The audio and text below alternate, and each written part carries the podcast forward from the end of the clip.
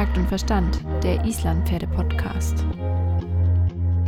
Alles rund ums Islandpferd mit Svenja und Melanie.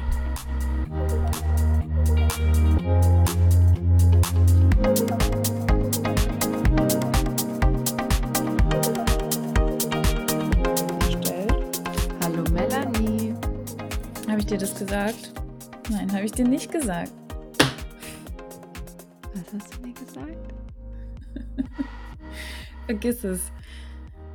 Sind wir wieder zurück? Bist du verwirrt? Bist verwirrt. Hey, fünfter Tag. Fünf Tage, fünf Übungen.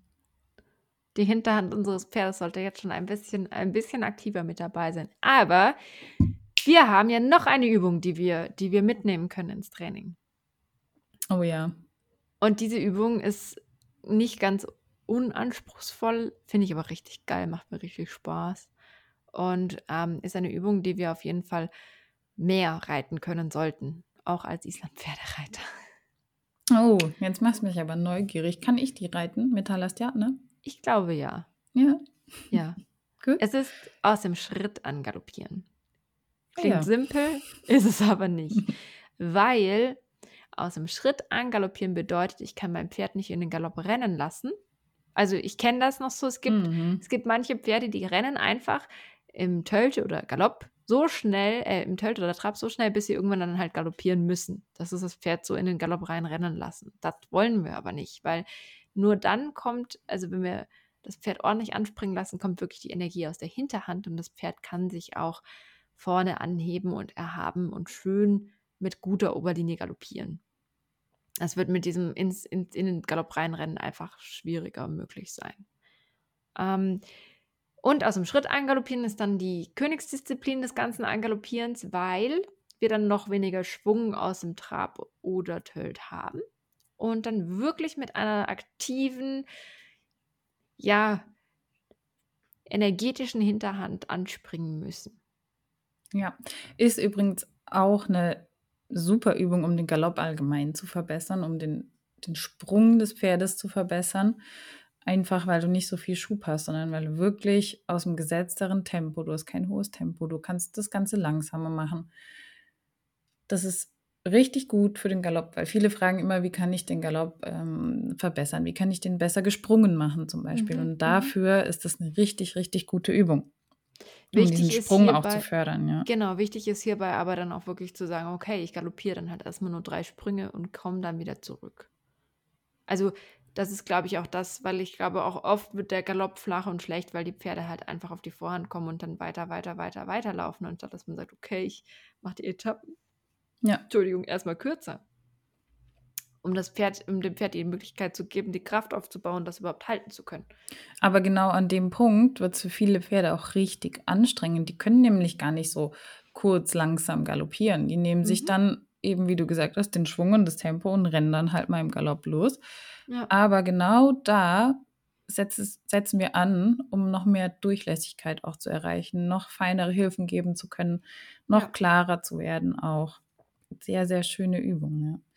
Man kann das zum Beispiel auch steigern, indem man im Schritt eine Volte reitet, eine korrekte Volte mit schöner Biegung und dann daraus direkt angaloppiert. Zwei, drei Sprünge, Galopp, wieder Schritt und wieder eine neue Volte. Zum Beispiel, ich bin in, auf dem Reitplatz, dann kann ich das in jeder Ecke, kann ich eine Volte reiten, kurz angaloppieren, in der nächsten Ecke wieder eine Volte reiten. Zum Beispiel.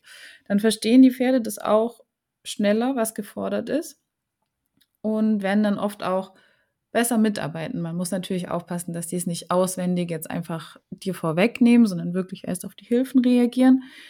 Ähm, aber ich versuche immer am Anfang, das den Pferden auch einfach zu machen, zu verstehen, was ich eigentlich überhaupt will.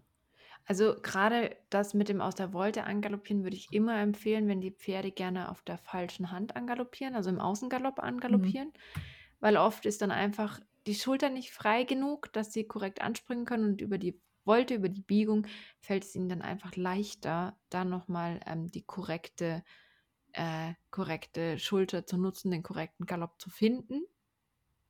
Es kann auch helfen.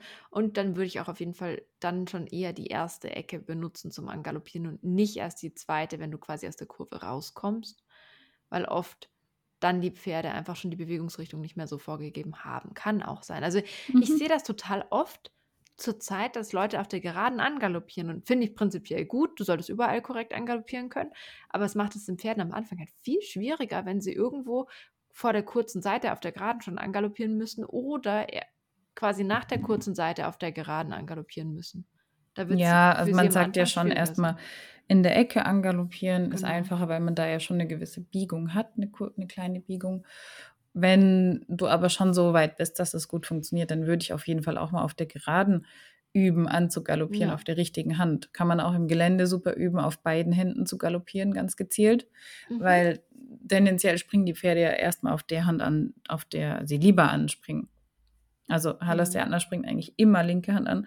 Rechts ist sehr, sehr schwierig. Und im Gelände ist eigentlich auch immer Linksgalopp. Ähm, genau, und apropos Gelände, dieses aus dem Schritt angaloppieren kann man natürlich im Gelände auch sehr gut mitnehmen, Mhm. um da auch die Hinterhand zu aktivieren. Ähm, noch genialer wird das Ganze, wenn man das dann im kontrollierten Tempo machen kann, wenn die Pferde nicht dann losexplodieren, sondern wenn das Ganze geregelt abläuft. Wie nennt man das- Arbeitstempo, oder?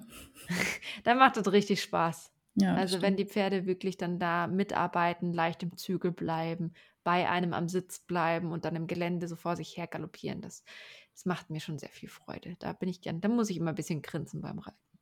Ja, das ist doch schön. Wir wollen doch alle nur Spaß haben beim Reiten. Ja, wir wollen Spaß haben. Wollen Solange das Spaß. Pferd auch noch ein bisschen Spaß hat. Genau. Nein, zusammen, gemeinsam Spaß haben. Ja. Okay, ich glaube, ich habe schon ganz schön viel Inspiration mitgenommen von diesen fünf Übungen, die wir jetzt ähm, Ja. im Laufe der letzten Tage vorgestellt haben. Ich überlege gerade, welche ich heute machen könnte. Genau, und ich glaube, wir sollten alle einfach mal schauen, welche Übungen wir mitnehmen können in den Alltag. Ich glaube, es ist für jeden, egal ob auf dem Reitplatz, auf der Ovalbahn oder im Gelände, was dabei. Und wir freuen uns natürlich wie immer über euer Feedback. Wenn ihr das ein oder andere ausprobiert habt, dürft ihr uns auch gerne Bescheid sagen und schreiben, wie es euch damit ergangen ist. Und ähm, wir sind auf jeden Fall gespannt und werden jetzt selber auch ein bisschen üben gehen. genau, viel Spaß mit den Übungen. Ciao, ciao. Tschüss.